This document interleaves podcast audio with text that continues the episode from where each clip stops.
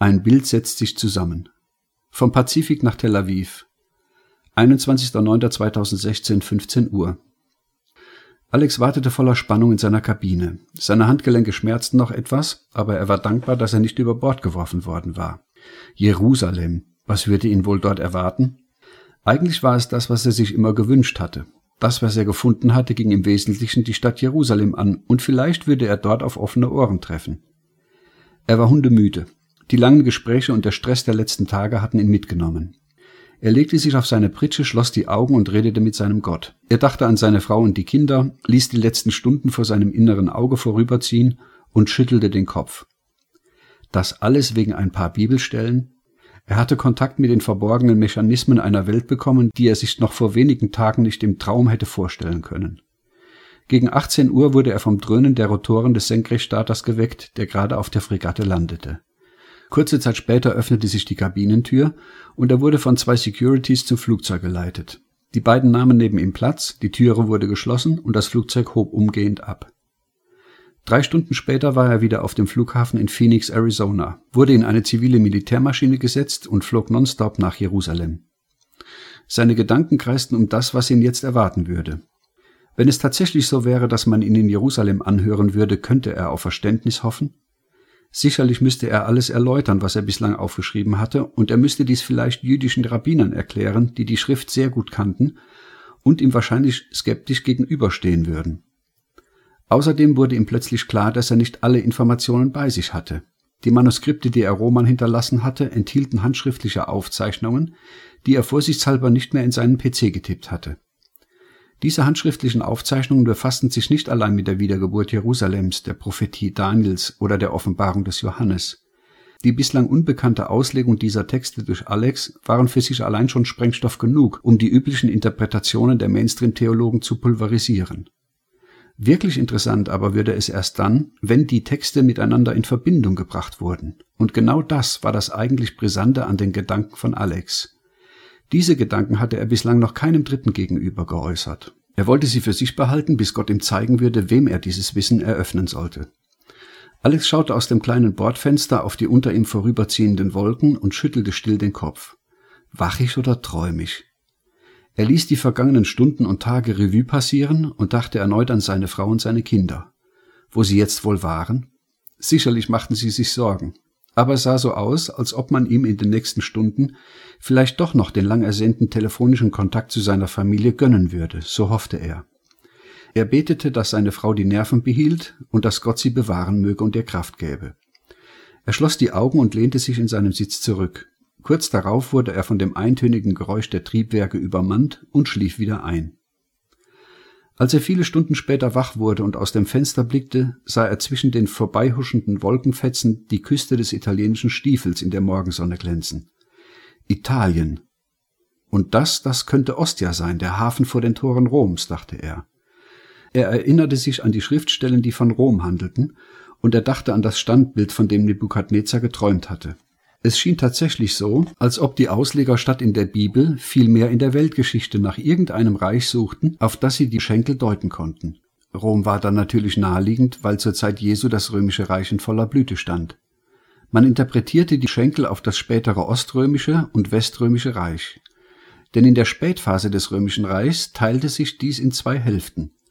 Die westliche Hälfte wurde von Rom regiert und die östliche von Byzanz so meinte man die eisernen Schenkel erklären zu können, und viele waren der Ansicht, dass die zehn Zehen an den beiden Füßen des Standbilds, die zum Teil aus Eisen und zum Teil aus Ton waren, das heutige moderne Europa bedeuten würden.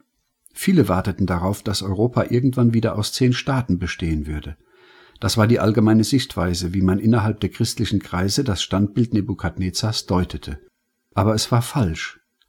Alex war jetzt auf einer ganz anderen Spur. Je länger er darüber nachdachte, desto wichtiger wurde ihm, dass die Antwort nicht in der Weltgeschichte, sondern in der Bibel, im Propheten Daniel selbst liegen musste. Daniel beschrieb die beiden Schenkel aus Eisen, und zwar in Daniel 11. In der ganzen Endzeitspekulation über den Antichristen wurden die Aussagen der Bibel über den historischen Antiochus IV. Epiphanes immer außen vor gelassen.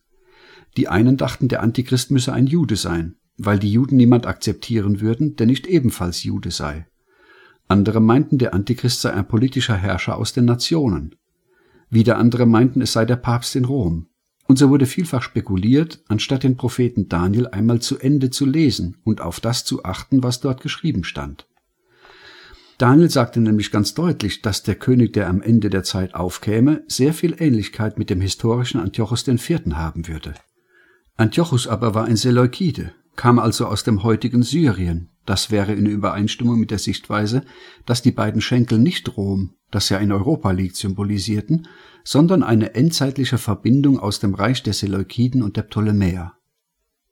Alex dachte an die Gespräche über das Standbild. Wie unterschiedlich diese in den letzten Tagen und Wochen doch waren. Da war das eiskalt analysierende Gespräch mit Meyers, die Unterredung mit Tiefenbrunner, die voller unterschwelliger Falschheit und ignoranter Arroganz war, und schließlich das vertrauensvolle und hilfreiche Gespräch mit seinem Vater über das Standbild. Hätte Alex nur seine Bibel. Vielleicht gibt Gott mir irgendwann Licht, diese Stellen zu verstehen. Gott, gibst du mir bitte Licht, dachte er und betete gleichzeitig. Naja, am Ende der Zeit werden wir es wissen, begnügte er sich in seinen Gedanken. Am Ende der Zeit wird das Standbild ohnehin zerstört werden. Nach der danielischen Auslegung wird ohne Menschenhände ein Stein von einem Berg herabrollen und das Standbild an seine Füße treffen. Es stürzt komplett ein, und der Stein wird so groß, dass er die ganze Welt erfüllt. Dieser Stein ist ein Symbol auf Jesus Christus, der am Ende der Zeit vom Himmel wiederkommt und sein Reich aufrichtet, dachte Alex. Er wird das Standbild zerstören. Plötzlich leuchtete ein Gedanke in ihm auf. Ja, natürlich. Wie konnte ich das übersehen? rief Alex plötzlich laut. Die beiden Sicherheitsleute schreckten aus ihrem Dämmerschlaf auf und schauten ihn erstaunt an. Äh, pardon, entschuldigte sich Alex. Idiot, brummte einer der beiden und drehte sich grunzend und schmatzend auf die andere Seite, um weiterzuschlafen. Aber Alex war hellwach. Der Stein traf das Standbild an seinen Füßen, nicht an den Schenkeln. Das bedeutete aber, dass zu der Zeit, wenn Jesus Christus wiederkommen würde, nicht die Schenkel, also das Reich der Seleukiden und Ptolemäer, sondern die beiden Füße aus Ton und Eisen existieren würden. Die Schenkel sind komplett Historie, dachte Alex. Sie sind in den vier Diadochen-Dynastien bereits geschehen und erfüllt. Sie sind Geschichte. Das Reich, das in der letzten Zeit sein wird, sind vielmehr die beiden Füße. Alex war platt. Klar, anatomisch folgen ja auch die Füße auf die Schenkel und nicht die Zehen. Die Mainstream-Theologie, oder sollen wir sagen die Eva-Theologie, war lange Zeit der Meinung, dass es sich bei den beiden Schenkeln um Rom handelte, das in der letzten Zeit aus zehn Staaten bestehen würde. Europa. Aber auf die Schenkel folgen nun mal nicht die Zehen, dachte Alex, sondern erst die Füße und dann die Zehen. Diese Füße mit ihren zehn Zehen stehen nicht für Rom, sondern sie stehen unter dem Haupt und der Brust und den Lenden und den Schenkeln. Sie stehen im Nahen Osten. Seine Gedanken waren glasklar. Es war ihm, als ob die Theologen das Standbild bisher nur im Dunkeln betastet hätten. Jetzt aber fiel der helle Schein der Sonne auf den Koloss mit den tönernen Füßen. Dass die Füße zum Teil aus Eisen und zum Teil aus Ton waren, bedeutete laut Daniel, dass es sich einerseits um ein starkes und andererseits um ein schwaches Reich handeln würde. Dass die Füße an sich kleiner waren als die Schenkel, könnte darauf hinweisen, dass dieses Reich nicht mehr die weltweite Bedeutung seiner Vorgänger haben würde, sondern eine mehr oder weniger regionale Ausprägung haben könnte.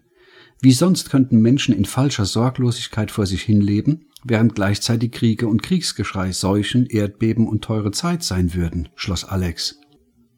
So steht in Lukas 17, Vers 26, und wie es geschah zu den Zeiten Noahs, so wird es auch geschehen in den Tagen des Menschensohns. Sie aßen, sie tranken, sie heirateten, sie ließen sich heiraten, bis zu dem Tag, an dem Noah in die Arche ging, und die Sintflut kam und brachte sie alle um. Also hier wird beschrieben, dass Menschen sorglos ihr Leben leben, ohne Not und ohne Krieg. In Lukas 21 steht hingegen, da sprach er zu ihnen, ein Volk wird sich erheben gegen das andere und ein Reich gegen das andere, und es werden geschehen große Erdbeben und hier und dort Hungersnöte und Seuchen, auch werden Schrecknisse und vom Himmel her große Zeichen geschehen. Hier steht davon, dass Menschen in Kriegen und Kriegsgeschrei und in Seuchen und in Erdbeben leben und große Not und Angst haben werden. Und das beides gleichzeitig nebeneinander. Langsam entstand vor seinem inneren Auge die Abfolge der endzeitlichen Entwicklungen, wie sie zu erwarten war. Ein Staatenbund aus zehn Staaten entsteht im Nahen Osten. Sein Gebiet erstreckt sich dort, wo auch die anderen antiken Reiche lagen. Auch Syrien musste innerhalb des Staatenbundes sein, denn das Tier, das aus dem Meer der Völker aufstieg, hatte zehn Hörner, der Staatenbund oder die zehn Zehen und sieben Häupter. nämlich die neuzeitlichen Seleukiden. Gott würde die Zeit rückwärts führen, nicht nur bis zum römischen Reich, sondern noch weiter zurück, bis zum Reich Alexanders des Großen, bis Medo-Persien und sogar bis zurück nach Babylon. Denn in Offenbarung 13 wurden ja die vier Tiere in umgekehrter Reihenfolge genannt, so als ob Gott die Zeit zurückdrehen würde. Es würde also zunächst ein Zehn-Staaten-Bund entstehen, die zehn Zehen und dann die beiden Füße, sowie eine Neuauflage des Seleukidenreichs und des Ptolemäerreiches. Zunächst war der Zehn-Staaten-Bund an der Macht, denn das Tier hatte zunächst zehn gekrönte Hörner. Später übertrugen die zehn Hörner ihre Macht aber auf die sieben Häupter, denn in Offenbarung 12 wird das Tier dann auch mit sieben Kronen auf seinen Häuptern beschrieben, statt mit zehn Kronen auf seinen Hörnern. Der Zehn-Staaten-Bund ist stark und schwach zugleich. Er erhält erst seine Stärke, wenn der endzeitliche Antiochus die Macht an sich reißt. Der endzeitliche Antiochus wird dann Ägypten besiegen und seinem Reich einverleiben. Es könnte auch der sein, der Jerusalem belagert. Bei dieser Belagerung könnte sich die Stadt an einem Tag zum Glauben an Jesus Christus bekehren. Zion würde gebären. Anschließend würde er wieder abziehen, ganz ähnlich wie bei Hiskia. Alex dachte nach. Könnte diese Sicht stimmen? Irgendwie hatte er den Eindruck, dass sie noch unvollständig war. Er erkannte die Schemen, aber er sah die Zusammenhänge noch nicht genau. Zwar kam diese Sichtweise dem biblischen Befund schon sehr nahe, aber Alex brauchte noch einen wichtigen Baustein, um alles endgültig zusammenzusetzen. Diesen Baustein würde ihm der Herr in den kommenden Tagen in Jerusalem schenken. Trotzdem hätte Alex jetzt gerne sein handschriftliches Manuskript gehabt. Wenn man ihn schon nach Jerusalem schickte, brauchte er zumindest seine Unterlagen. Er weckte einen der Wachleute mit den Worten, ich muss telefonieren, und zwar sofort. Mit wem? Mit einem Zigeunerkönig in der Slowakei. Was? Also kann ich jetzt telefonieren oder nicht? Der Mann weckte sein Gegenüber und erklärte ihm, was Alex wollte.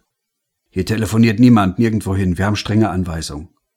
Dann sagen Sie bitte Ihren Vorgesetzten, dass man mich in den letzten 36 Stunden quer durch die Welt geflogen hat, wegen irgendwelcher Manuskripte, die ich aufgesetzt habe. Jetzt soll ich nach Jerusalem und auf Veranlassung eurer obersten Heeresleitung dort Rede und Antwort stehen.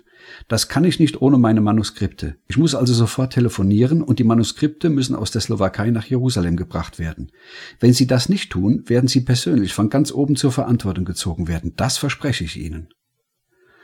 Alex war ganz verdutzt, wie er mit den Leuten sprach, aber es blieb nicht ohne Wirkung.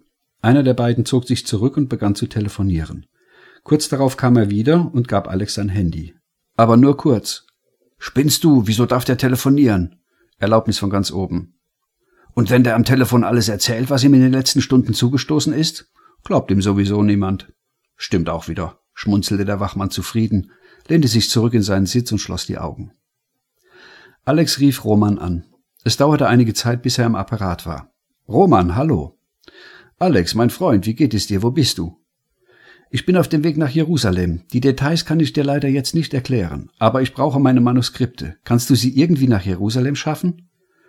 Nach Jerusalem, murmelte Roman. Moment. Alex hörte, wie Roman die Muschel des Telefonhörers mit der Hand abdeckte und gedämpft irgendetwas auf Rumänisch in den Raum rief. Kurz danach war er wieder dran. Ja, Alex, das geht. Ich schicke einen Kurier. Wir brauchen zwei bis drei Tage. Wir haben einen Verbindungsmann in Jerusalem. Er ist Zigeuner. Sein Name ist Matteo. Ruf mich wieder an, wenn du angekommen bist, dann können wir die Übergabe organisieren. Du machst Sachen. Wenn du mal wieder hier bist, musst du mir alles erzählen. Das glaubst du mir sowieso nicht, lachte Alex. Echte Christen glauben sich immer, entgegnete Roman. Du, das erinnert mich an 2. Timotheus 4. Wieso?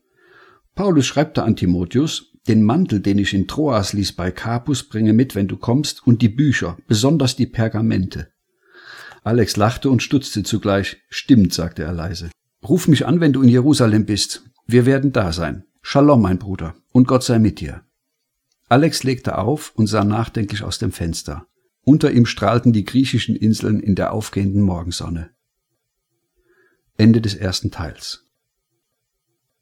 Nachwort. Lieber Leser, nun sind wir am einstweiligen Ende des Buches angelangt. Ich wünsche und bete, dass Sie sich nicht nur gut unterhalten gefühlt haben, sondern nachdenklich geworden sind über die biblischen Inhalte, die im Buch beschrieben werden, die tatsächlich verloren gegangen sind und jetzt nach so langer Zeit wieder ans Licht kommen. Glauben Sie nicht allein dem, was im Buch steht, sondern prüfen Sie es an der Bibel. Wenn Sie Christ sind, haben Sie einen prophetisch geprägten Glauben. Wussten Sie das?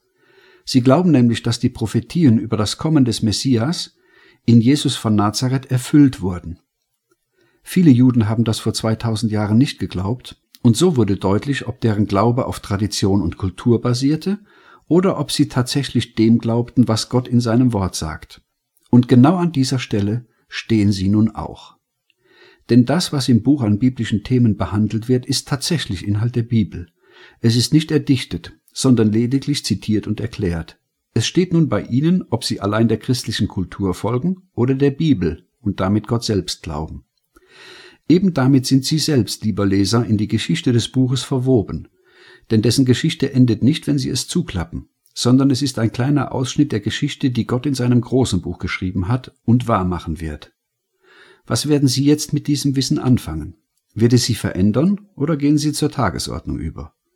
Ich wünschte, ich könnte Sie überzeugen, diesem Gott, der sein Wertvollstes für uns gegeben hat, nämlich seinen Sohn Jesus Christus, zu glauben und zu vertrauen. Das ist der eigentliche Grund, warum ich das vorliegende Buch geschrieben habe. Mein Glaube ist oft genug schwach und auch nicht gerade persischem Marmor entsprungen, wie Luther sagt. Mein Glaube nährt und vergewissert sich aber immer wieder an den Fakten der Bibel. Eben diese Freude an der Gewissheit des Wortes Gottes möchte ich mit Ihnen teilen. Vielleicht sind Sie kein Christ, Vielleicht hatten sie nicht das Vorrecht, bereits in ihrer Jugend vom Glauben an Jesus Christus zu erfahren.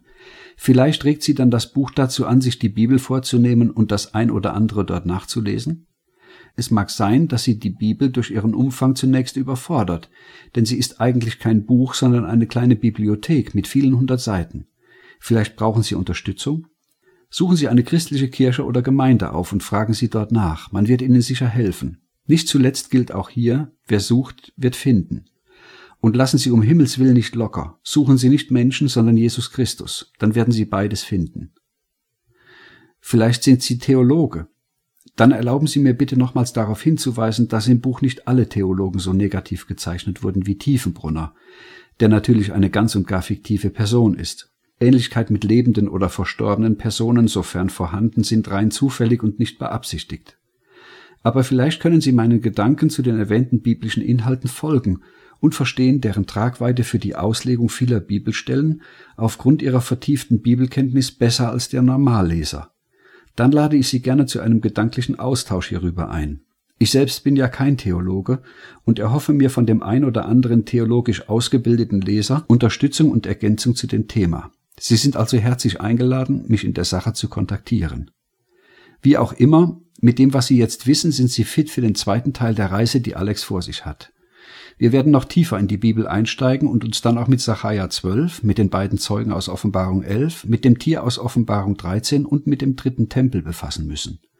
Was das alles mit der Stadt Jerusalem zu tun hat, warum die Wiedergeburt der Stadt Jerusalem der Schlüssel zum Verständnis all dieser bislang dunklen Bibelstellen ist und wie sich diese Themen schlussendlich zusammenfügen, soll Teil eines zweiten Buchs sein. Gerne lade ich Sie dann wieder ein, Alex auf seiner Reise zu begleiten und mit dem jetzt gewonnenen Wissen noch tiefer in die biblischen Texte einzusteigen. Bis dahin kann ich Sie nur herzlich ermuntern, die Bibel zu lesen und Jesus Christus Ihr Leben anzuvertrauen. Gott segne Sie dazu. Mit den besten Wünschen, Achim Klein.